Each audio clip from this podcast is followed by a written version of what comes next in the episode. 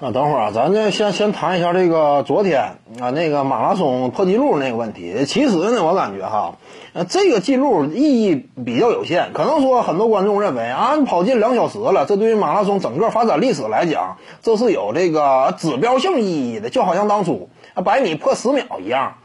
但是我感觉呢，你这个毕竟不是正经比赛，你是在各方面有利条件的堆叠之下，比如说，你的陪跑团队对于。呃，当地天气以及赛道情况啊，这样一种严苛的要求，那这个说白了就是啥呢？你把原来正常参加比赛当中可能出现的那些不利因素一一都给消解掉了。那些因素呢，它是负面的，对于你正常发挥来讲都是减分的。你把这些都消解掉之后，相当于你加分了嘛？不是说你真正的啊个人实力，我一下突然之间提高了多少多少秒，不是这个概念。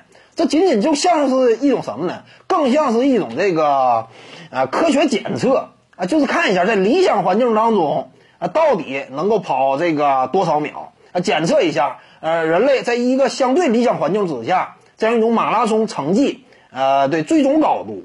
那这个其实呢，怎么讲呢？你说科学可呃这个研究的意义，我感觉这方面甚至都有限。这个就类似于打破一下吉尼斯世界纪录，但不是纯粹的打破啊，什么马拉松世界纪录，我感觉这是两个概念。就仅就这个比赛意义来看呢，我是没感觉有多么这个惊讶。当然，你就马拉松它呃跑进两小时这件事儿掀起来的呃波澜来看，这个对于长跑运动是一个积极的信号。能够看到啊，目前全世界范围之内。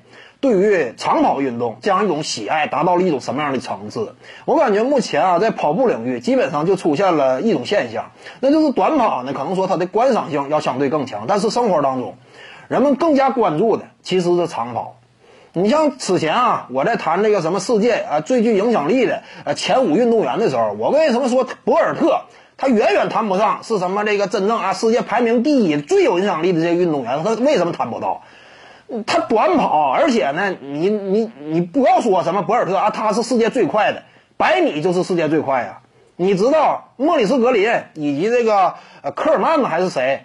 六十米跑人家世界纪录不对不对？人家六十米的领域那比你跑的还快。你说六十米够不够短？你说六十米是不是真正的啊短距离集中爆发？你说谁是世世界最快的？因此这都是有争议的。更何况呢，在跑步领域当中，那细分了多少个门类啊？你一百你多啥呀，对不对？人家六十差哪儿？而且二百四百不是项目吗？同时呢，马拉松五千一万，啊，这包括全程马拉松，这个不是项目。你仅仅跑步领域来说，就有很多人跟你竞争了，对不对？因此呢，我感觉这也是一个信号，那就说生活当中啊，这个人们呢，对于马拉松这种长跑运动越来越喜爱了。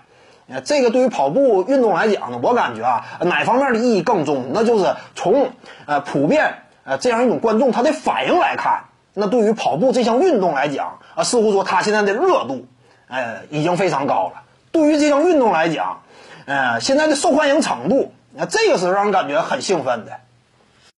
各位观众要是有兴趣呢，可以搜索徐静宇微信公众号，咱们一块儿聊体育。中南体育独到见解就是语说体育，欢迎各位光临指导。